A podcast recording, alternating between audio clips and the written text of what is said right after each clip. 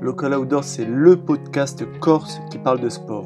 Je vais à la rencontre de sportives et sportifs qui souhaitent partager, communiquer ou encore transmettre des valeurs au travers leurs expériences sportives. Local Outdoor, c'est aussi du contenu pour pratiquer une activité physique et sportive de façon saine et autonome. Dans cet épisode, nous recevons Brice Sartre et Baptiste Briquet, représentants de l'équipe Vélo Club Ajaccio Bike sur la cyclosportive GT20. Ils nous partagent l'intérieur de leur expérience, la préparation, la logistique, les coups durs et les liens qui se sont créés au travers des formes. Je vous laisse découvrir. Bonjour, moi j'ai 34 ans, euh, je suis accompagnateur en montagne de profession et je travaille avec une entreprise qui s'appelle Apuma Randonnée. Je fais ça depuis maintenant une dizaine d'années. Et du coup, euh, bah, ça me permet de, de faire du sport en faisant mon métier et ça me donne envie de faire plus de sport euh, pour rester en forme pour ma saison. Et puis, euh, je suis un passionné de sport aussi. D'accord, du coup là vous revenez euh, de la GT20, donc est-ce que tu peux nous expliquer ce que c'est pour ceux qui ne connaissent pas? Alors la GT20 c'est un itinéraire qui a pris son ADN du GR20. En fait le GR20 donc, du coup c'est c'est une grande randonnée qui traverse la Corse du nord au sud à travers toutes les montagnes. Ils ont voulu faire un itinéraire euh, un peu équivalent mais pour le vélo, qui traverse la Corse du nord au sud euh, sur les routes et qui passe par des très beaux cols euh, routiers sur 600 km.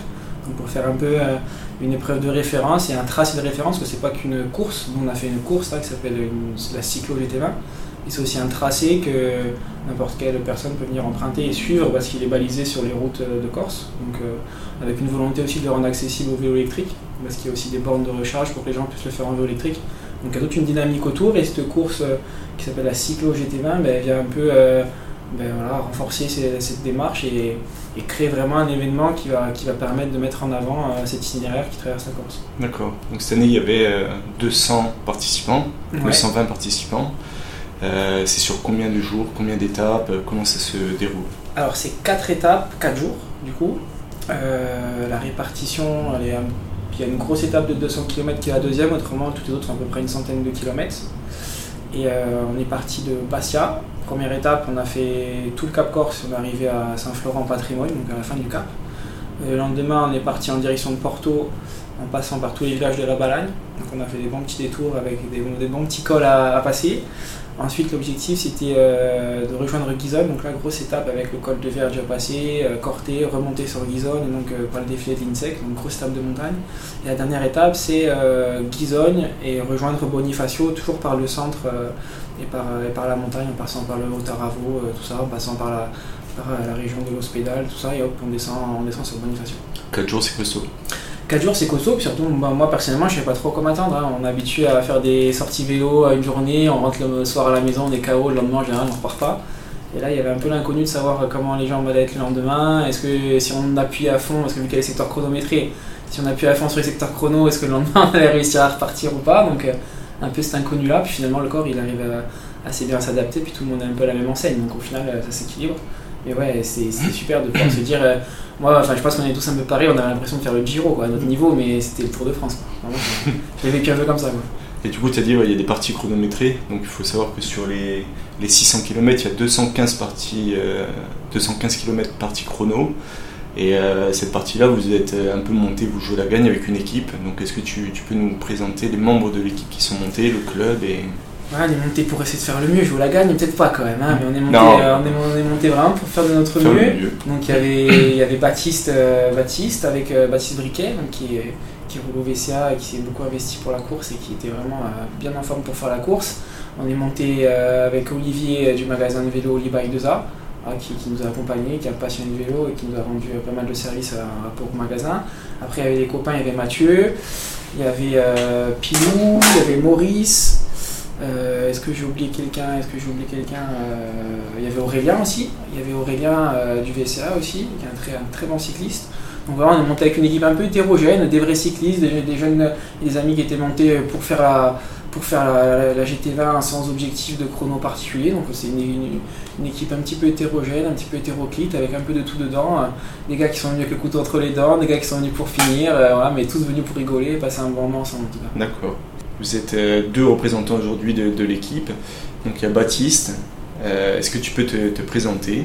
Bonjour, donc moi c'est Baptiste Briquet, j'ai 31 ans. Euh, sapeur-pompier professionnel euh, sur Ajaccio, passionné de, sport et depuis quelques années passionné de, cyclisme. Et voilà, donc là on, est parti cette année sur, sur, la, GT20 comme, comme objectif. Donc là on a vu qu'il y a depuis quelques années, bah, tu montes en puissance, hein, entre guillemets à notre niveau, à notre échelle. Mais euh, sur la GT20, sur la première étape, vous avez fait un beau travail. Et du coup, euh, la question un peu qu'on se pose, c'est comment tu prépares, comment on prépare euh, un sportif un peu lambda, hein, un, événement de telle, de, la telle, enfin, de telle ampleur, physiquement déjà Combien de temps à l'avance Est-ce qu'on roule tous les jours Alors, on va dire ça s'est fait sur je dirais depuis l'enfance en fait. Moi, depuis tout petit, je fais du sport. Depuis tout petit, j'ai fait euh, du, handball, j'ai fait euh, du vélo. Euh, après, je suis monté à, Paris et faire la, brigade de, de, sapeurs-pompiers de Paris, donc du sport tous les jours. Quand je suis rentré en Corse, ben, j'ai décidé de me mettre un peu au vélo. Et là, ben, au début, on, a pris quelques claques en vélo. On a vu qu'il ben, y en a qui sont meilleurs que nous. Donc voilà, la, prépa, elle se fait, s'est fait petit à petit, petit à petit. Comme tu as dit, oui, la forme là elle vient, mais je, suis parti de loin et, et, ça a été ça a été dur et on a pris des comme j'ai dit on a pris des claques, mais voilà c'est quelque chose de, très long en fait. Cette année au moment où vous avez au moment où, tu as décidé de faire la, GT20, tu t'es inscrit, tu t'es dit quoi dans la tête euh, Est-ce que c'était l'objectif Comment tu l'as préparé?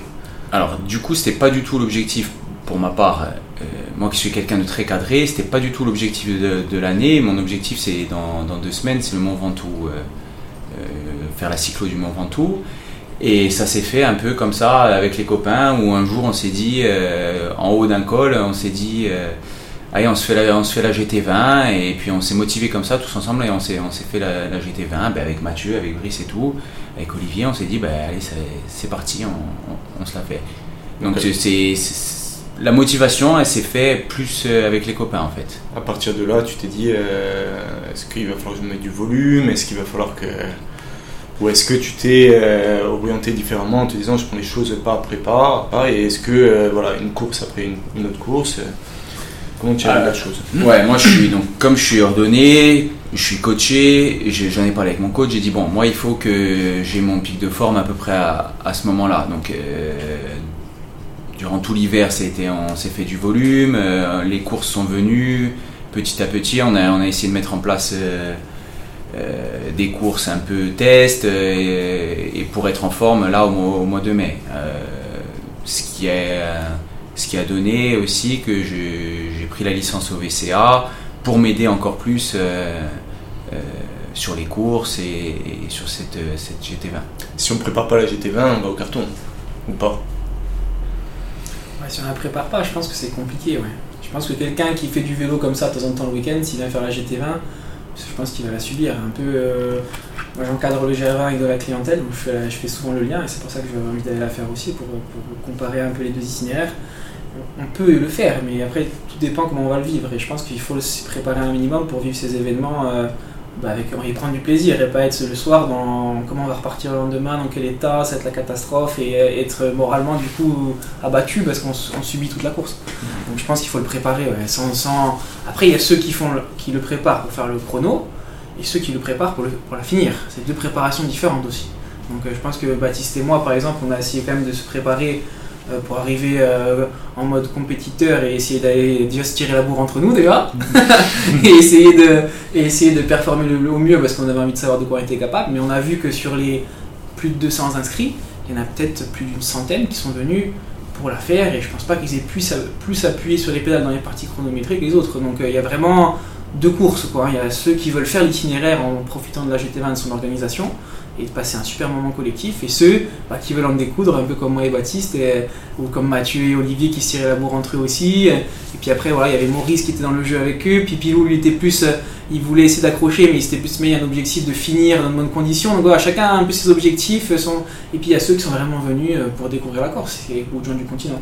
Donc euh, je pense qu'il y a plusieurs objectifs dans cette course. En plus, euh, cette année, il y a eu la météo qui n'était pas du tout avec vous. Donc il y a eu la dernière étape qui a été entre guillemets un peu annulée. Hein. Enfin, pas annulée par la course, mais annulée par, par la météo et par votre, votre choix de ne pas la faire. Euh, mais la première étape a été un, succès, on va dire, un franc succès de votre part, en tout cas à votre échelle. Euh, comment ça s'est passé? Est-ce que vous pouvez nous raconter, nous, immerger euh, dans, dans, la première étape dès le matin au lever? Parce que moi, hier, j'ai vu un, copain qui a fait qui a fait un bout avec vous. Il m'a dit le matin, je me suis levé j'ai vu Baptiste se lever, voilà, allumer la machine à café, faire chauffer de l'eau directement. il était dans sa bulle. Donc voilà, comment, moi je suis là à la maison, comment ça se passe?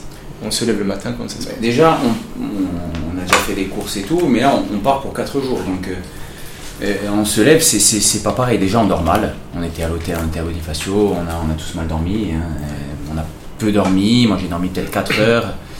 Voilà, on se lève, on est excité, on descend, on boit des cafés, on, on, boit de l'orée, on, on sait pas trop et tout. La mise en place, c'est long. On se lève à 6 heures pour une mise en place à 10h30, on tourne en rond et tout. On s'occupe un peu l'esprit. Voilà, on euh, s'occupe. Bon, il y a les copains qui sont venus nous voir, qui nous font un coucou, les photos, les trucs comme ça. Donc euh, voilà, euh, c'est bien. Mais voilà, le, début, c'est comme. Première étape, départ de Bastia, place Saint-Nicolas. Voilà. Il y a une grosse partie non chronométrée. Ouais, donc grosse partie en peloton. Très belle, d'ailleurs. Très belle, mais bon, nous on est en peloton, on, est, on est tous patraques, quoi. On est à qui a mal au ventre. Brice, il me dit ça va pas. Moi, je me, moi, je me sentais pas bien, mais j'avais pas envie de dire. C'est pareil, euh, tout le monde se regarde un peu, ça va les gars, hmm, ouais, on n'a pas les jambes et tout, alors qu'on est, on est au max quoi.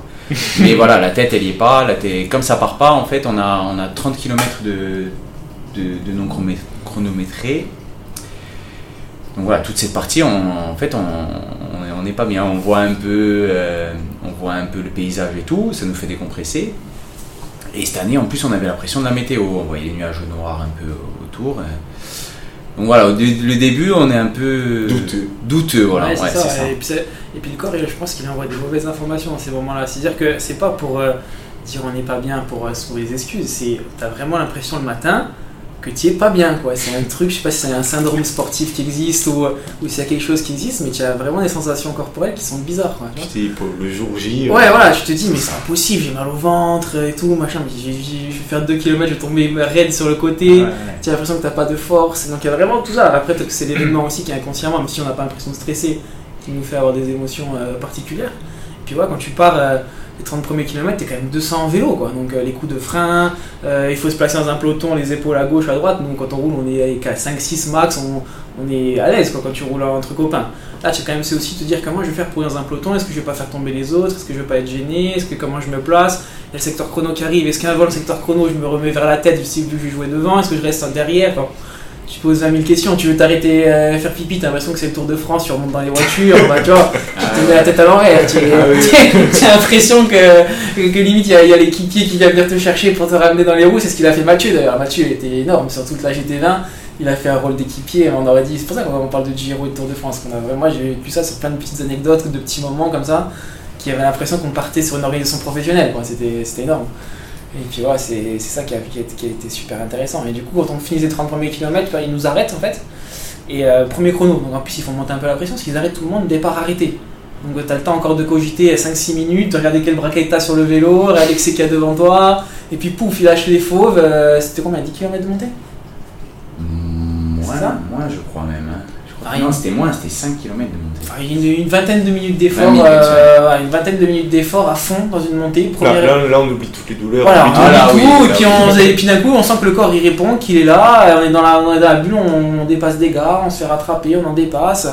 Euh, on cherche où il est le, camarade, on le voit pas, on se dit il est pas là, finalement on se retourne, il était là. voilà, Parce qu'en fait, une autre anecdote, c'est que cette première côte, c'est 5 km avec 3 km en pente, et après c'est un faux plat, un faux plat montant sur les deux derniers kilomètres où on peut mettre la plaque et, bien monter. Et moi, je suis pas avec Brice quand je pars en, de suite, il part beaucoup plus fort que moi, et il y avait un pro, un ancien pro, c'était Pierre Roland sur la course, et, c'est lui qui me fait la roue, toute la montée. Je, suis dans, sa roue, et lui, il fait la bascule et il arrive à récupérer le, groupe de Brice, et moi je suis sur le faux plat, 10 mètres derrière, et j'essaye de rentrer, j'essaye de rentrer. Et en fait, je vois Brice qui m'avait pas vu, tranquille, lui, passe des relais comme ça, tranquille et tout, dans son groupe. euh, et moi, je, suis, je suis là, je suis à fond au niveau du cœur. Et, et je me dis, putain, mais c'est pas possible. Il va, il, il va jouer un peu en équipe avec moi. Il va, il va, déco- il va, il va arrêter de passer des relais et tout. Parce que le vélo, il- le vélo, pas c'était tactique. Non, il m'avait pas du tout. Donc il était devant, il était passé au col en haut devant, il t'avait pas vu. euh, Après, moi, j'ai réussi à récupérer et. et, et euh, vous avez fait la montée ensemble. on a, c'était pas la montée, c'était le premier relais. on s'est fait la remarque. Moi, une ou deux fois, je me suis retourné, mais vu que tu es dans l'effort, tu te retournes, tu vois des couleurs derrière, mais tu vois pas le qui c'est qui, qui c'est vraiment. Enfin, tu te retournes brièvement, mais tu es tellement dans l'effort, ça va tellement vite. La montée, on est, c'est une montée, on l'a fait à 30, 30 km/h de moyenne. 30, quasiment, ouais, ouais, 30. Donc c'est une montée qui va vite, c'est pas une montée où tu es à 15, où tu te retournes en danseuse, tranquille, tu regardes les autres. Là, tu es dans la route, c'est de pas perdre l'aspiration quand tu es dans la route de quelqu'un, parce que vraiment tu fais un effort supplémentaire. Et du coup, une ou deux fois, je me suis retourné, je l'ai pas vu, alors qu'il devait pas être loin, mais il suffit d'un virage et qu'il ressorte la seconde après où je me suis tourné. Et en fait, à un moment donné, je me retourne, il est dans le groupe, je le vois tout rouge comme ça. Et il me dit, oh oui, c'est, il fallait m'attendre et tout, tu des relais. Je dis, j'ai pas vu, je t'ai pas vu. Et du coup, on était en crise, parce qu'on s'est dit, on a mal joué, on, voulait, on avait fait des stratégies, puis on avait rien fait comme on voulait faire, on avait tout fait capoter, comme d'hab. Et, euh, et du coup, on finit ce premier segment ensemble, et bon, plutôt content, parce qu'on était- quand même devant, mais avec la frustration de. On avait le même maillot, on avait la tenue Oliba avec tous les deux, la frustration de pas avoir réussi à bien jouer le coup, quoi. Moi, je me suis fatigué en plus, parce que j'ai fait le train devant, ils voulaient pas me relayer certains et tout. Et en fait, Baptiste essayait de revenir, et j'aurais pu me mettre l'excuse de dire, Baptiste essaye de revenir, moi je me relâche, je laisse rentrer dans le groupe, après on roule ensemble, et en fait, on tout fait n'importe quoi. Et c'est là qu'on voit qu'on n'est pas des cyclistes dans l'âme, quoi. Parce qu'on Ouais, est- et puis le... Ah. vous avez lâché les faux, comme tu Ouais, dis. c'est hein, tu- exactement ça. J'ignorais dans l'effort, pas de relais, c'est pas grave, on avance quand même, voilà, et puis il n'y a pas de question à se poser. Mais c'est vrai que du coup, là, on s'est rendu compte que vu qu'on était deux avec le même maillot, on pouvait jouer un petit peu stratégique en équipe et on n'a pas réussi à le faire dans la première montée. Enfin, pas beaucoup tout cas. On pouvait jouer top 10, hein, je crois, hein, sur cette première montée. On était dans le groupe top 10. hein. Ouais, Après ouais, la deuxième partie chrono, ça n'a pas été la. Du coup, vous basculez un truc enfin, avec les- Là. les meilleurs, un groupe de meilleurs. Ouais, Et là, il y a 50 km de partie, 52 km de partie chrono qui longe toute la, le Cap Corse de l'autre côté, ouais. c'est ça? Ouais, mais tour et jusqu'à Patrimoine. là, en fait, c'est la même histoire. Ils nous font descendre, euh, pas de chronométré. Donc, encore départ, euh, départ arrêté en bas, Team Ouais. Tour. C'est. Et mal placé, on était hyper mal placé Ouais. en plus. Donc, Ouais, euh, pas évident. on Et est là, ça joue comment? Bah là, là, là, je vais- on est Parce que là, vous êtes déjà là, vous êtes dans la course, quoi. On est Et dans la a- course, mais on attendait tout le monde, on a attendu Mathieu, on a attendu Olivier, nous on a attendu tous les autres. Et quand ils nous ont fait partir, on était donc très mal placés. Et on est remonté euh, comme, des, comme des poneys, on a dit, parce que l'expression c'était un peu On comme s'est des même mis un peu dans le fossé tous les Moi deux. je me suis mis dans le fossé, j'ai failli tomber parce qu'il fallait remonter quoi. Les mecs ils sont partis comme des fous et nous on était derrière le, derrière euh, le peloton. Donc on est remonté euh, un peu à fond, euh, un, peu cyclocross euh, et à essayer de, de jouer des coudes pour remonter au maximum parce que le, Pour se placer. pour se placer parce qu'après c'était pareil, c'était 5 km de montée sèche mais plus, plus, de, plus de pente. Donc c'est monté très fort au début. Mais là on est passé dans le groupe des premiers. Ouais. Donc moi je décide. Les de- premiers premiers ils sont montés moins fort que sur la première montée en fait. Ouais, Ils ouais. ont permis à plus de monde de rester dans la route. Ouais, voilà, on était un, je sais, peut-être un groupe de 50 sur le premier truc, du groupe. Et moi, je bascule premier, et ce que je fais de très bien, c'est que je fais la descente, parce que je suis très bon descendeur, et je fais la descente en me réfléchissant à rien. Et là, dans la descente, donc 5 km de descente, et je me retourne et je vois qu'on est un, un- un joli, un joli groupe d'une vingtaine, donc je retrouve Brice, je vois qu'on n'est plus que tous les deux. Ça y est, le binôme s'est reformé Le binôme à la chasse. Voilà. Et là, donc là, là, je dis, comme on s'était pris la tête un peu juste avant, je dis là, on va la jouer malin. Et là, on essaye de, de jouer euh, un peu dans les roues de, des Bastières, un peu dans les roues de, des pros. Donc il y avait des anciens pros, il y avait Pierre Roland et, et Jérôme Cousin, un peu euh, d'essayer de jouer malin, pas, pas seul coup de pédale. Même si moi, j'avais un peu, j'avais envie de. Ouais, j'avais entendu dire qu'au 30, enfin, il restait 30 km et euh, tu as dit à Brice, on y va maintenant. euh, Ouais, ouais, Baptiste Et- était, il était bouillant sur cette étape-là. Il était bouillant. Moi, je moi, tout de suite, enfin, assez vite, je lui ai dit Putain, je pense que tu es mieux que moi, on va jouer pour toi parce que moi, je me sentais pas bien. Baptiste, est super à l'aise en descente et tout. Moi, je suis beaucoup moins à l'aise. Moi, s'il faut monter pendant une heure, je monte. Mais dès qu'il faut descendre, bien se placer, jouer des coudes avec le vélo, ça me fait un peu plus peur. Et du coup, euh, je perds vite de l'énergie, à essayer de bien me replacer, être pas à l'aise. Et du coup, je me suis dit Ah, C'est plus une étape qui convient à Baptiste, on va essayer de jouer pour lui. Et puis au 30ème, ouais, il me dit Ouais, j'attaque et tout. Moi, je dis Mais tu es fou quoi, il doit rester au moins 30 bornes à faire. Tu vas attaquer où là? Eh, parce que malgré que je sois, euh, euh, je prépare tout, ben j'avais pas préparé cette étape-là. Hmm. J'avais pas mis euh, sur mon euh, sur, sur- mon Garmin, j'avais pas mis cette étape-là, alors que les autres étapes j'avais j'avais mis. Et du coup, je j'avais aucune notion de combien il restait j'étais tellement au taquet, on était tellement au taquet que après, à un moment, je lui dis euh, combien de temps il reste, j'ai envie d'attaquer, j'ai envie de, leur- de mettre une mine. Et il me dit t'es fou, t'es fou, regarde la mer, regarde. euh, On voyait au loin euh, le cap, on était hyper loin. Et je dis ah oui, oui, c'est vrai qu'on est loin et il doit me rester une, une bonne trentaine de bornes, je vais pas me faire une, une trentaine de bornes en Et après, Et- vous arrivez du coup à les derniers kilomètres, comment ça se passe? Bah, en fait, on- ouais, franchement, c'était dur parce que ça faisait que descendre et monter. Mais des descentes pas très longues et des montées pas très raides et pas très longues. Mais dès que ça sortait de la descente et que ça relançait après le virage, ça attaquait, ça montait en danseuse. Et les premiers, ils mettaient un peu des coups de pression pour faire de l'écrémage. Et du coup, à chaque fois, et, plus ça allait, plus moi j'avais du mal à revenir dans le groupe. Et nous, deux fois avec Baptiste, on s'est fait sortir des roues. On avait du mal à, à- à rentrer dans le groupe de tête. Donc on s'est dit, bon, écoute, euh, moi je suis un peu, moins, un peu moins bien, je pense. Donc j'essaie de le faire en sorte de le faire revenir plusieurs fois dans le groupe pour qu'il s'économise un petit peu, tant bien que mal. Parce que quand ça remonte, tout le monde force. hein. Et puis on a essayé de la jouer comme ça. Mais euh, c'était après, c'était vraiment la survie de rester dans le groupe de tête. C'était de la survie, quoi. Et moi, j'ai, et moi, la dernière montée, pareil, sans connaître le parcours, on a du mal à savoir euh, l'effort jusqu'où il faut le continuer, est-ce que derrière ça va rebasculer et tout. Mhm. Et mentalement, j'ai lâché dans, une, dans la dernière montée, je pense, je pense que c'était la dernière. Moi, je lâche, je prends une cassure et mentalement, j'arrive pas à me dire que je fais le jump pour revenir dans les roues. Je me dis c'est encore long, je vais pas réussir. euh, Donc voilà, je baisse un peu, je baisse un peu les bras. Baptiste lui s'accroche, il reste dans le groupe de tête et puis derrière du coup ça bascule.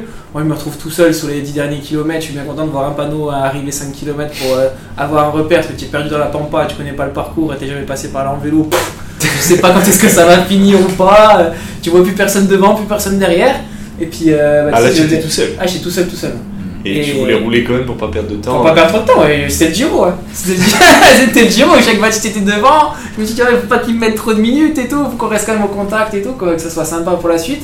Donc je voulais pas non plus baisser les bras totalement, j'ai réussi à m'accrocher. Et puis euh, à un moment, il y a une énorme ligne droite, et quand j'arrive sur la ligne droite, je vois, je vois son groupe, mais tout au bout, tout au bout de la ligne droite. Oh, mentalement, ça m'a fait mal, mais j'ai dit, allez, reste, reste dedans, reste dedans. Et puis j'ai fini tout seul comme ça, et puis j'ai vu que Baptiste était bien, il avait réussi à rester devant, donc je me suis dit, ouais, je vais arriver le soir, il va avoir mis une douille. Ah, parce que moi je l'ai mal joué, hein, forcément. On est tellement. J'étais tellement excité, euh, tellement. C'est un peu la, la- la- mes premières courses. Ah, j'ai fait le coup 10 km et j'ai mis une mine et ils m'ont tous flamme rattrapé. rouge. Ils m'ont tous rattrapé derrière. Après, euh, il faut être euh, enfin, audacieux, Ouais, hein, des fois bon, ça passe. pas, pas de regret. Aucun regret sur cette étape. Moi j'étais très bien. et- Quand on arrive du coup à Patrimoine, première étape, qu'est-ce qu'on fait? On pose les vélos, comment ça se passe? Vous avez quelqu'un qui vous suit, l'assistance? Euh, J'imagine que vous êtes. euh, Ben alors du coup, l'assistance c'était c'est- Marc, euh, le, le président du, du VCA, qui nous l'a fait. hein. Donc euh, quand on arrive, moi premier truc que j'ai, c'est une petite canette de coca, hein, parce que Marc c'est Comme sur le Giro. hein. Ouais, voilà, c'est le papa. il arrive et il nous a fait, il nous a mis tellement bien tout le long. euh, donc Il vous voilà, donne à boire ah, je- et euh, canette de coca, euh, récup. euh, tu as quand même mis le chrono pour savoir à combien de temps arrivait Brice. Même pas, même pas, ça va de Bon, C'est-à-dire qu'il est dans l'équipe. Non, ouais, mais on est tellement au taquet que j'ai- j'ai- je me suis retourné. euh, euh, on a les, les- les bruits de, de l'arrivée. C'est, il y en a qui, qui râlaient un peu parce que ça avait frotté. Donc euh, il y en a qui, qui se chauffaient un peu entre eux. euh, donc voilà, on a les bruits de l'arrivée, des trucs comme ça et tout. Mais je, je- moi, je pensais que Brice, il était pas loin. de Ouais, puis moi. tu perds la notion du temps. Et tu- ouais, tu perds la Du coup, notion tu vois que le gars est là, tu dis l'impression que ça fait 30 secondes que t'es arrivé, Ouais, en fait ça fait 5 ouais. minutes, ou, ça- tu perds la notion du temps un peu dans ces arrivées là. Ouais, t'as envie de sucre, donc euh, du coca. envie- Ah ouais, ouais, mais. Moi je pense que la première chose que j'ai fait c'est demander où était le ravito mais officiel. Parce que je savais qu'il y avait un ravito officiel, j'ai demandé où il était, donc il fallait continuer à faire un peu de vélo, monter pour aller le chercher. Donc je j'ai pas tergiversé, je suis de suite monté euh, chercher le ravito, il y avait du salé pour manger, m'alimenter. tout. Ouais, c'est vrai qu'on a fait ça. faim. On a fait ça vite. J'avais envie de manger, euh, donc euh, je suis monté. Ils avaient fait en plus le premier jour, franchement, ils avaient fait un super ravito, des petites pizzas, des petits sandwichs super bons et tout, on s'est régalé. Ouais. Et du coup, ça a fait du bien. Et après, je pense qu'on par la suite, on est descendu au camping-car se changer pour pas attraper froid aussi, parce qu'il y a toujours un peu ce truc de dire, euh, bah, un peu ce temps est un peu menaçant, je crois, déjà le soir. Donc il faisait froid, donc on est descendu au camping-car. euh, on n'a pas parlé de ça du camping-car. Parce que c'est vrai que dans la, logistique, dans, la- dans la logistique, on était parti euh, avec l'état d'esprit de se dire on fait le truc en camping-car euh, pour vraiment vivre une aventure de fou entre copains. avec Le camping-car, hein, ça fait un peu ambiance tour. On, on y revient un peu en rabâche, mais ça fait un peu ambiance Tour de France. ouais, c'était un peu l'idée. Donc du coup, on va au camping-car, prendre les affaires, change- se changer, au moins se mettre, enlever le mouillé, se mettre au chaud avant de prendre la douche. Parce que le camping-car, il faut que l'eau chauffe, machin, bidule, là, c'est pas, c'est pas un claquement de doigts. Donc euh, du coup, il y avait un peu la stratégie s'alimenter, puis vite se mettre euh, au chaud, euh, et puis inconsciemment on reproduit ce qu'on voit à la télé aussi. hein. Moi je sais que quand ils arrivent des courses, tu les vois, ils, de suite ils se couvrent, ils se changent et tout, donc tu- inconsciemment tu reproduis un peu ce que tu vois aussi, ce que Sur tu le te... traîneur et tout Voilà, non, ça. on va pas faire le traîneur, mais l'année prochaine je pense qu'on pourrait pousser le vis quand même, pour vraiment... tu Pour vois, mettre la pression. je pense que Baptiste il l'avait en tête, tu vois. Pour mettre la pression. je pense qu'il l'avait en qu'est-ce tête. a, les gars Pas a, sur des étapes comme ça qui sont aussi. Parce que là, le home trainer, pourquoi le home trainer? Parce que c'est les types, ils sont en lactique et ils vont enlever le lactique pendant, pendant 10 minutes. Nous, enfin, on- oui, on est en lactique, mais on a tourné les jambes, on est monté Ouais. au ravito, donc le lactique, on a, on a réussi à, le- à vite le sortir. Là, tu vas à l'essentiel, pardon. Oui, et manges puis, un- et et tu- puis du tes ça, copains. ça- ça te rajoute du volume dans la journée, ce qu'il faut pas là. Là, c'est une étape, euh, c'est enfin, une course par étape. pardon. Tu refais la course à 10 fois, tu Ah la oui, là, 10 c'est-. Ah, si j'avais fait ça, et si là, et si machin, et oh, j'aurais pu tenir la montée, j'ai pas fait, pourquoi Non, et puis ce qui est bien, c'est que nous, on a fait la course avec Brice euh, dans, dans le top 20, mais derrière, ils ont fait la course entre eux.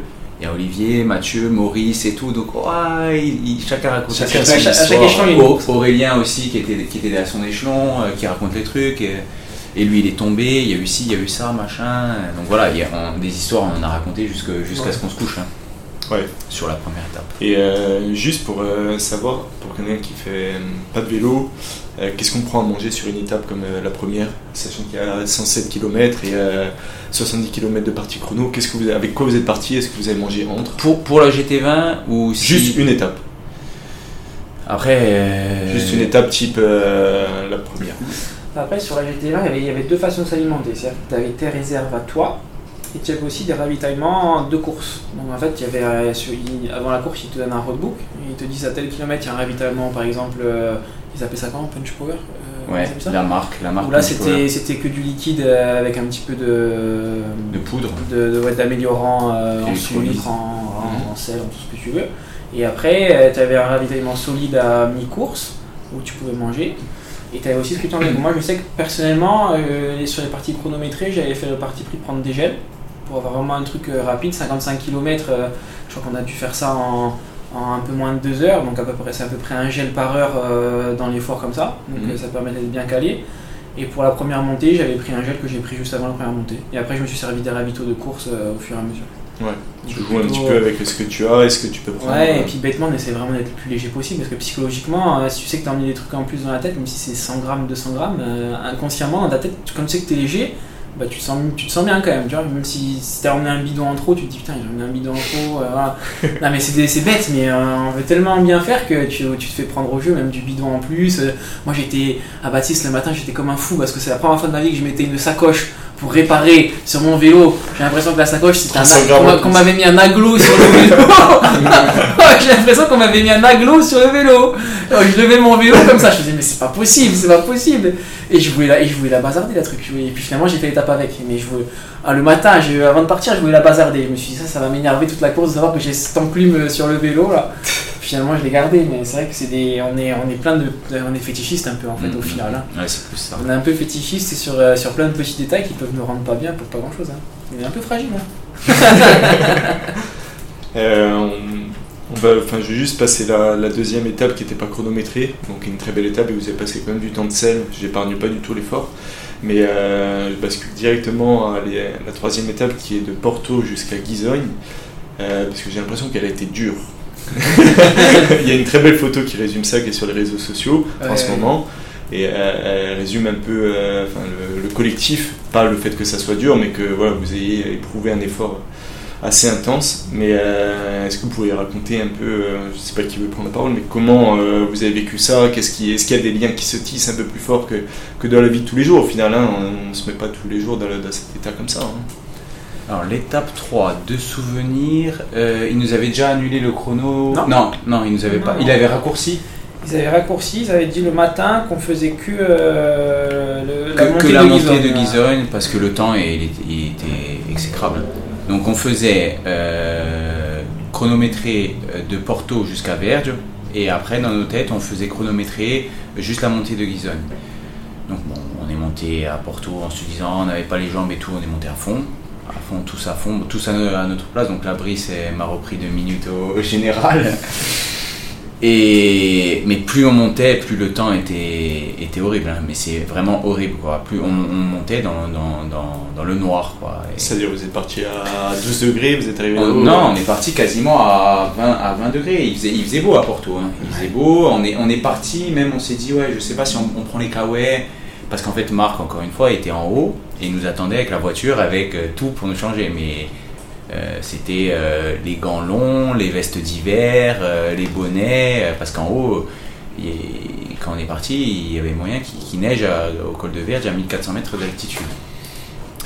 Donc on est parti très léger et plus on montait, même euh, avec l'ascension, moi j'avais j'ai eu froid dans la, dans la montée. Ouais, c'est après Visa. Après le village des Visa, il y a eu du vent là, puis hein, Ouais. après Visa, le col de Verge, c'est 1400 mètres. Donc euh, on perd des degrés, hein, plus le vent Ouais, qui renforce, plus la dégradation météo qui est plus forte euh, en montagne.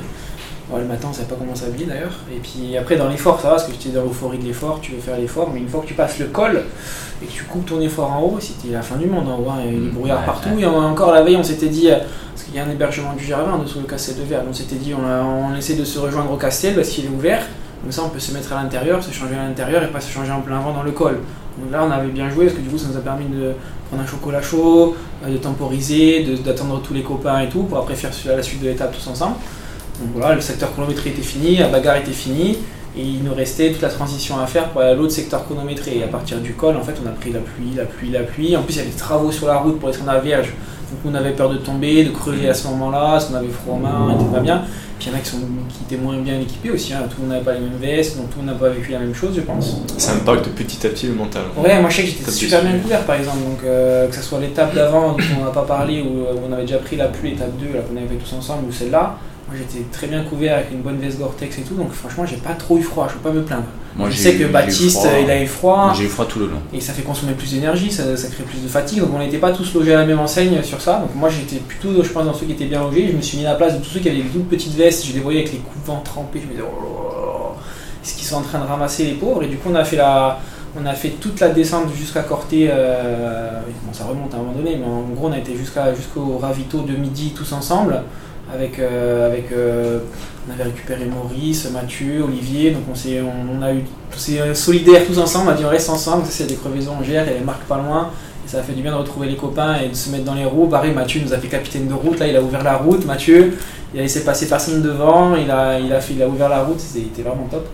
Et on a été au ravito, et c'est là qu'on a appris au ravito de midi, avant d'arriver à Corté, que finalement ils annulaient même le dernier segment chronométré. Donc à partir de là, on s'est dit, bon bah les gars, on, on fait une petite pause pas trop longtemps parce qu'on commençait vraiment à avoir froid. Dès que tu t'arrêtes, tu, tu, tu, tu- tu- te glaces. Et on a fini toute l'étape tous ensemble, quasiment sous la pluie euh, en permanence. Donc euh, c'était un truc euh, tout seul, je pense que tu arrêtes. Quoi. Tout seul, tu te dis à quoi bon ça, je fasse ça. Bien, on était entre nous, on se motivait, ça se taquinait. Il y avait toujours les passages à vide des uns et des autres. donc c'était ouais, c'était un super moment. Je pense que c'est au-delà du passage chronométré de Verge où, qui a repris du temps, qui a perdu du temps. à ce moment-là, il était mythique. D'ailleurs, la photo, c'est ça, on est tous ensemble. On, on nous voit de dos en train de monter dans la brume. Je sais pas quel endroit c'était exactement. Je me rappelle plus, mais c'était un, un truc euh, en le week-end quand il fait ce temps-là. Jamais on va faire du vélo.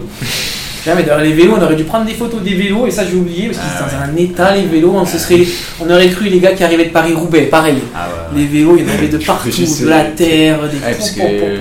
la route, elle est pas, elle est pas propre non plus. Hein. Non. Route n'est c'est pas du tout. Puis on est passé dans la boue. Tous les endroits ouverts, la route était cassée, vous avez des travaux. On était dans la boue en fait, c'était du cyclocross les endroits. hein. C'est ce qu'il a Ah, dit Olivier, je passais le voir tout à l'heure, il a dit si j'avais un gravel, je me serais régalé. Ah, c'est clair. Bon, moi, je me suis fait une petite fringale, euh, une belle fringale hein, quand même, euh, mais que j'ai trop rien dit. Il y a juste Aurélien qui, qui m'a grillé euh, parce que tellement j'avais froid, je me suis fait une fringale arrivé au ravito. Heureusement que je la sentais arriver. Et je me suis dit, il faut que, faut que j'aille au ravito parce qu'en fait, j'arrivais pas à mettre les mains dans mes poches pour m'alimenter. Trop Donc, froid. je- trop froid. Et puis, j'étais tellement couvert, j'avais un kawaii, je, je, je, je pouvais pas. Déjà, j'aurais pu demander aux copains à ce moment-là. Ouais, mais bon. Hein mais je me suis Tu étais encore en à la fait, compète, toi. en fait, je me suis dit, je, me suis dit, je, je sais qu'il y a le ravito, euh, je vais arriver au ravito, je vais manger. Mais je, je- plus, plus on montait, plus j'avais envie que le ravito arrive. Et je- plus je sentais la fringale arriver. Et je suis arrivé au ravito, j'ai jeté le vélo. Et Aurélien, il m'a vu, il m'a dit, viens, viens, viens, bois du coca, bois du coca. Et je me suis, je faisais que manger, que manger, que manger pendant tout le long, euh, moi j'ai- pas eu les, les musettes parce qu'on a des espèces de musettes euh, que nous donne l'organisation pour manger avec dedans un sandwich, une salade et tout. Moi je l'ai pas pris, je l'ai pas pris. J'ai- J'ai pris du coca et des, des gâteaux et des trucs. Mais tu voulais que ça arrive vite, quoi. Tu sentais voulais que ça arrive euh, vite. Et après, juste pour une notion de temps, c'est combien de temps euh, une étape comme ça? La Porto, Guizogne avec la pluie et tout. c'est euh, dans les 7 sept heures de sel, ouais. donc Sept sept heures, heures, avec les pauses, hein, pas, que, pas que de roulage, mais Il y a un c'est moment où on en a marre. 7-8 heures d'étape. Parce qu'à un moment, il y en a. Ouais, je pense, que, je pense que tous, à un moment donné, Olivier l'a eu, je me rappelle, c'était sur la nationale, euh, Ouais. un moment itinéraire entre Corté et Saint-Pierre-de-Vénaco, là, avant d'arriver à Vénaco pour basculer vers le pont de Nochet. T'es sur la nationale donc ça avance pas. La route est vachement large sur les voitures. Il était, il était, il était juste devant moi, mais je m'étais mis derrière lui pour euh, surveiller un peu le groupe, tu vois. Et euh, il y avait Baptiste était passé devant à ce moment-là, il avait mis un, un, un coup de pédale peu plus gros. Je voyais les épaules d'Olivier qui commençaient à se. Je dis arrête Baptiste, arrête, ralentis, ralentis. Je sentais qu'on allait perdre Olivier. Et là il m'a dit putain, je suis pas bien là. Je sens que là, ça, heureusement que ça va pas faire comme ça tout le temps parce que je pense que. Donc tout le monde a eu son coup de moins bien. Moi sur la fin j'avais mal aussi aux fesses et tout, je savais plus comment me mettre sur le vélo, j'avais vraiment envie d'arriver. Surtout qu'en plus on avait été un peu déçus parce qu'on s'était déjà mis en tête tous les deux, moi et Baptiste. On a eu le secteur de VR, on a pris un peu de temps. Baptiste il était là, putain il va y avoir Guizone, moi je savais il va y avoir Guizone, on va encore rejouer les, les secondes et tout. Et quand ils nous ont dit qu'il n'y avait plus le segment, ça nous avait un peu coupé la motivation quoi. Parce qu'on savait qu'il n'y avait plus le secteur en l'objectif du secteur à faire. Donc là, l'objectif, c'était vraiment juste d'arriver. Donc euh, il n'y avait plus d'objectif de compétition, il fallait vraiment arriver pour arriver. Et du coup, on roulait un peu moins vite aussi, vu qu'on n'était pas en compète, on, on a calmé le jeu. Donc ça a été long. Et sur la fin, en plus, les routes pas tout le temps belles qui te secouent, tu tapes le vélo dans les descentes, les cailloux. Baptiste, il a même crevé sur la fin, il a fait changer. Encore une fois, Mathieu nous a fait le mécano, après avoir fait le capitaine de route. Formidable. Il nous a fait le mécano, Marc était là aussi avec la voiture, donc ça faisait du bien aussi quand on commençait à être dans le loot. Quand il n'y a plus les parties chronométrées, en fait, il pouvait se mettre devant nous un petit peu avec la voiture, il mettait les warnings, il sortait la main, enfin tu vois, c'était La sympa. musique, La euh, il musique, mettait un peu euh, la musique. Donc voilà ce qu'il pouvait pas faire sur les parties chronométrées. Les parties chronométrées, il pas Puis. Marc, il avait, on avait tout dans le coffre de Marc en fait. Euh, Dès qu'on s'arrêtait, il ouvrait le coffre, on mangeait, on, on avait nos gels, on avait nos coca, on avait, euh, si tu voulais te prendre un peu de riz, tu te prenais un peu de riz. Ouais. Si tu voulais te manger un peu de solide, tu te mangeais du solide. Nous, on portait rien quoi. Et je pense que tous ces, tous ces moments-là, hors partie chronométrée, c'est ceux qui faisaient le plus penser à une organisation professionnelle en fait. Parce que tu avais la voiture pas loin. Tu avais Mathieu qui faisait le capitaine de route avec Aurélien qui prenait les relais devant, qui voulait nous protéger. Tu avais Olivier, euh, le papa qui était avec nous, l'ancien du magasin de vélo, et qui donnait des conseils et tout aussi. Enfin, c'était. Et puis on avait la moto. Comme on était quand même un beau groupe, euh, et qu'on ramenait du monde, parce que nous on roulait bien, et donc on, avait, on était tout le temps, et plus de monde que notre groupe, on avait la moto qui nous ouvrait tout Ouais, le temps, quasiment tout le temps. Ouais, c'est- ça fait vraiment. euh, Il y a vraiment eu plein de moments de course où tu as l'impression d'être sur un truc de pro. Quoi. Et Ouais. c'est quand tu es, cycliste amateur à ton niveau et que tu viens jouer un peu de performance, ça te, ça te fait vivre des moments. En plus des cyclistes pro, on n'a pas trop parlé. Mais Pierre Roland, par exemple, on a roulé avec lui. Moi, je me souviens, la première montée, il est passé à côté, il a mis un coup de tête, je reviens dans ma roue et tout. Enfin, c'est les gars, tu les as vus gagner une étape du Tour de France sur ton canapé. Là, tu roules avec eux. Sur le col de Verge, c'est la bataille avec eux. À la limite, tu finis un peu devant eux et tout. Tu te dis, même si tu sais qu'ils sont pas à leur niveau, c'est pas la question. Mais ça te fait. euh, Ouais, Ouais, tu ça- vis ça- un peu tu l'expérience. vis des choses, euh, ouais, tu te dis putain, je monte le col de verre, je fais GT20 avec Pierre Roland. Euh, Qui lui crie. voilà, c'est magnifique quoi. Et qui dit, moi il m'a dit, ah je sais pas, je suis pas bien, je suis tu, pas le, en sais- forme. tu le vois, il est, il est pas en train de se balader. Alors oui, il a pris 10 kilos, il, a, Ouais, il, a, il a lâché le côté performance, mais tu sens qu'il est quand même dans l'effort. Tu te dis putain, je, je me suis quand même entraîné, pas pour rien quoi. Je, pour, euh, sur ce GT20, je me serais pas entraîné, et ben j'aurais pas pu rouler avec Pierre Roland comme ça. Mhm. J'aurais, j'aurais, pas, j'aurais vu le soir à l'apéro, mais j'aurais pas été dans sa roue. Et ça, c'est quand même un accomplissement quand même. hein. C'est, c'est top hein, de pouvoir jouer avec lui. Et comment c'est le soir du coup? Parce que j'imagine qu'au-delà de, du vélo, des 7 heures de selle et tout, il y, a une- il y a une ambiance. hein. Mais m'a dit que le soir ça rigolait, qu'il n'y avait pas un moment où euh, ça parlait sérieux, c'était tout le temps de la rigolade, de la bonne ambiance. Ouais, bah, tu, as le, tu as le moment où tu arrives, tu penses à la récup, à la douche. Et puis une fois que tu as passé la douche, tu as faim, donc tu vas aller manger. Une fois que tu es au repas, ben, c'est petite bière d'apéro, ça rigole, ça refait l'étape. Tu discutes aussi euh, avec, parce que, avec ceux qui pas au secteur chrono, donc tu discutes avec eux comment ça s'est passé le secteur chrono, machin.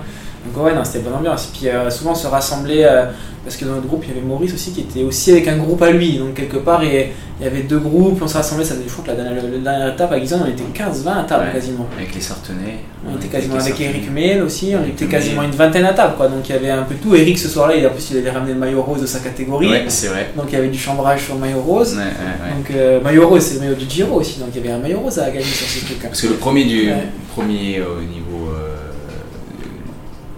Du, scratch par du catégorie. scratch, ouais, non mais il y avait deux catégories. Enfin, il y avait quatre maillots Moins de roses. 50 et plus de 50. Moins de 50. plus de 50 et féminine moins de 50, plus de 50. Voilà.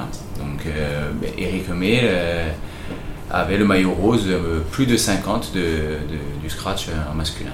Donc alors là. Ah, c'est magnifique. surtout qu'il est monté avec moi à, à, à Glisonne, donc euh, on est monté roue dans roue, donc c'est, on était, un- on était, on À était fiers. À Verges, ouais. Verges. Sur l'étape de Glisonne, mais à Verges. Du coup, là, pour finir un peu le périple, vous n'avez pas fait euh, la dernière étape, vous avez pris la décision comment et pourquoi? Bon, donc on a prédiction, déjà on savait pas trop le matin, le matin on- quand on s'est levé, on pensait encore qu'il allait avoir euh, l'étape de maintenue. On savait, qu'ils allaient pas maintenir les secteurs chronométrés en descente et tout parce qu'ils avaient fait la veille, ce qui était très raisonnable parce que déjà, quand c'est sec et que ça descend vite dans une course, faut pas se louper et tu prends quand même quelques risques, je pense, à notre niveau, que des fois il faudrait pas qu'on les prenne. Donc là on s'est dit si c'est mouillé, bah, ils vont être raisonnables, ils vont pas nous faire descendre, euh, ils savent très bien que tout le monde va vouloir rouler vite, donc ils vont pas le faire. Et on pensait faire les secteurs de montée, un peu comme ça s'était passé la veille. Donc on à faire les secteurs de montée, donc on s'était remis en condition, faut pas perdre de temps dans la montée, il faut être à la bagarre, je pense qu'on s'était déjà fait notre petit plan euh, sur la comète. Et puis finalement, le matin, ils annulent euh, toute l'étape parce que la route était trop dégradée, donc ce qui se comprend, hein, la sécurité avant tout, ouais, pas de problème. Et puis euh, il faut descendre par, la, par, la, par, le, par ce qu'on a fait la veille en fait pour rejoindre la plaine et faire euh, la nationale et arriver à Bonifacio. Et c'est vrai qu'on a pris un petit coup moral quand même parce que bon, on voulait se bagarrer, on voulait faire la course. Je pense que moi et Baptiste, on savait qu'on pouvait faire mieux au général. on- enfin, en tout cas, on espérait. Après, on aurait eu une fringale, on aurait fait moins bien, attention. hein. Mais voilà, on, était plein de motivation, même entre nous, hein, il faut se le dire. hein. Voilà, on, voulait, on voulait encore se, se, se taquiner entre nous pour que moi j'essaie de repasser devant lui lui qui garde sa place. Voilà, on, on, on va, pas, on va pas se mentir, on, voulait, on voulait se bagarrer. Donc, du coup, un peu cette frustration-là de heures de chrono. Et puis la frustration générale, puis euh, je pense qu'il y a aussi eu la fatigue de la pluie, il pleuvait, il pleuvait encore en fait. Je pense que si le jour, on se lève le matin, il, il, fait- beau et qu'ils me disent on annule l'étape parce qu'il y a des arbres sur la route, la route est fracassée, mais il fait très beau pour la Bonifacio, je pense que c'est pas la même aussi. Mais là, se dire on, fait plus la compète, euh, on change d'itinéraire, on fait un itinéraire bis euh, pas ouf, il pleut encore. Euh, en plus, on avait le camping-car qui nous permettait de ramener les vélos à Ajaccio qui du coup descendaient plus, donc il y avait un problème de logistique. Donc ça, tout ça a fait que le groupe a dit et on rentre, euh, voilà, on a, on a- on a- on- ça fait trois jours qu'on est sous l'eau et tout. euh, Là, il n'y a plus rien à jouer pour la Bonifacio. Et, euh, et du coup, on rentre, quoi, parce qu'on n'a plus la logistique. Ça devenait compliqué de rentrer après sur Ajaccio. Mais c'est vrai que de ne pas avoir franchi la ligne d'arrivée, quand même, c'est un peu, un peu frustrant. Et euh, c'est, un peu- c'est- c'est frustrant. On a un sentiment d'inachevé. C'est pour ça que d'ailleurs, on a déjà dit qu'on serait sur la GT20 2024. C'est question. l'annonce. Voilà. C'est ma question. On l'annonce que- aujourd'hui. Est-ce que voilà, il y aura une équipe ajaxienne sur le, sur le Alors, GT20 2024 On, on espère une équipe ajaxienne, mais une équipe même euh, VCA, parce que VCA et Oliva ils sont en colla- collaboration. Mais on espère tous monter VCA, quoi.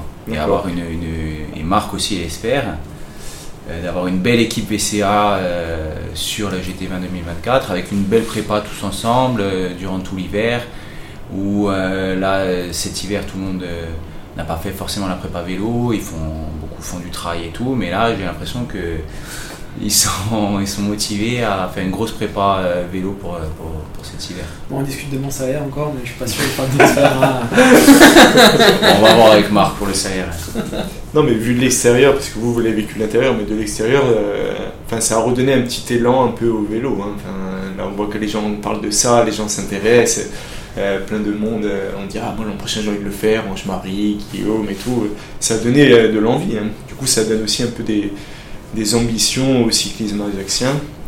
Sachant que euh, peut-être Marc, le président de- du VCA, voulait euh, réanimer un peu des événements, des manifestations sportives euh, Ouais. autour d'Ajaccio. Donc ça aussi, ça manque un petit peu de ce que j'ai entendu. Ouais, ouais. Et, et par rapport aussi au VCA, qui, a, qui aurait une petite école pour les enfants, pour les, les jeunes cyclistes et tout. Voilà, au final, c'est. Enfin, vous avez amené le truc, mis un petit peu en valeur, ça permet aussi ça, hein, les compétitions comme la GT20. Mais euh, enfin, vous, enfin, vous allez être les, les futurs, euh, enfin, notamment toi, où tu vas être le futur euh, un peu coach des jeunes gamins, tu vas te proposer bénévolement pour. Ouais, ouais, moi je vais. À la rentrée, on va essayer de mettre ça en place. Bon, surtout, surtout sur les jeunes, ouais, mais de. de- d'essayer de les tirer, de les faire venir avec nous sur les sorties, pas forcément faire des trucs structurés, mais des sorties sur- structurées, vraiment avec un plan machin et tout, mais juste de leur dire aux jeunes, ben, venez faire un peu, euh, un peu de borne avec nous, euh, venez, euh, découvrir le vélo. voilà, venez faire des 100, 100 km un peu avec nous, voir un peu comment ça roule et tout. Ah, c'est des jeunes qui ont le niveau, hein, attention. hein, et Ouais, essayer de faire ça. Et après, on a vu, l'année dernière, c'était une centaine de participants à la GT20. Là, on était 220. L'année prochaine, euh, avec l'engouement qu'il y, a- qu'il y a, je pense que ça va exploser. Quoi. Les années, les années qui vont suivre aussi. Prochain objectif Euh, prochain objectif, euh, championnat de Corse euh, le 4 euh, juin, donc organisé par le VCA à Calagouche. Et après, en, plus un objectif, on va dire famille, où avec mon oncle et toi, mon frère, on, part à faire le Ventoux, donc la cyclo du Ventoux.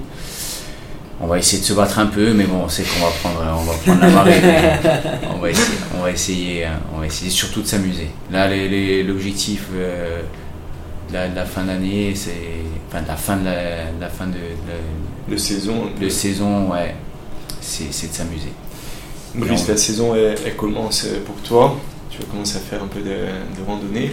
Mais est-ce qu'il y a un petit objectif ou est-ce que tu es directement cap sur la Maestrale et GT20 Ouais, moi j'ai la saison de travail qui commence. Moi j'avais été mis en tête là, de, faire la Restonica Trail à Corté. Donc euh, bon, c'est ça que Baptiste il disait le trail parce que moi je jongle un peu un trail, vélo, trail, vélo. Donc euh, mon cœur balance entre les deux, j'ai du mal à choisir. C'est vrai que la GT20 elle m'a donné envie quand même de bien me mettre sur le vélo pour être euh, vraiment prêt pour la faire au mieux.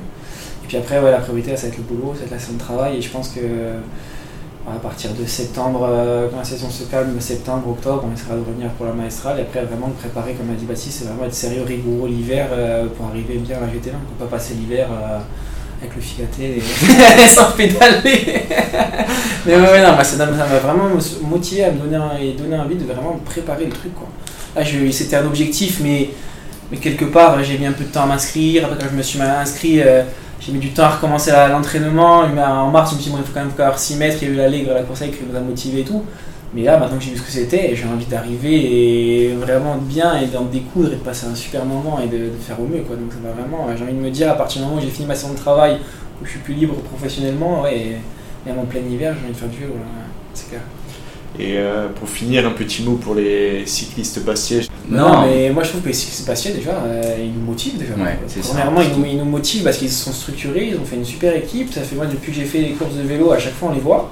Et si les courses ça ressemble un peu au Giro et il y a une super ambiance, c'est parce qu'ils y sont aussi. hein. C'est parce qu'ils ils font des attaques, ils, ils roulent en peloton, ils, ils ont des stratégies, donc ils, ils amènent un petit peu ce côté aussi euh, entre guillemets Professionnel. avec leur voiture, les vélos sur le toit. Enfin voilà, je trouve qu'on peut pas, on peut que dire qu'en fait ils nous motivent à, à se structurer, à essayer de faire du vélo, parce que s'il n'y avait pas des gars comme ça euh, qui nous boostent sur les courses, au final on, personne ne se motiverait, on irait, on ferait le- le- la sortie du dimanche quoi. Donc non, non, moi je trouve que les Bastiais, euh, c'est une rivalité qui est positive quoi. Je sais pas si on peut parler de rivalité en fait, c'est une rivalité Non. positive. euh, on bien. dans le sport en fait voilà et qui nous pousse à se dire ah ouais les Bastiers ils ont fait ça ils sont structurés ils ont ils ont une belle équipe oh tu vois comme il a progressé il avance et tout ouais, oh, putain, il faut qu'on s'y mette nous aussi voilà donc c'est plutôt quelque chose de positif et euh, il faut même plus les remercier euh, parce que c'est c'est un peu grâce à eux aussi qu'on a envie de faire ça hein. Très bien, merci beaucoup. Merci pour cette écoute, j'espère que cet épisode vous a plu. Si c'est le cas, je vous invite à rejoindre ma communauté en vous abonnant à ma page Spotify et Instagram dans la description.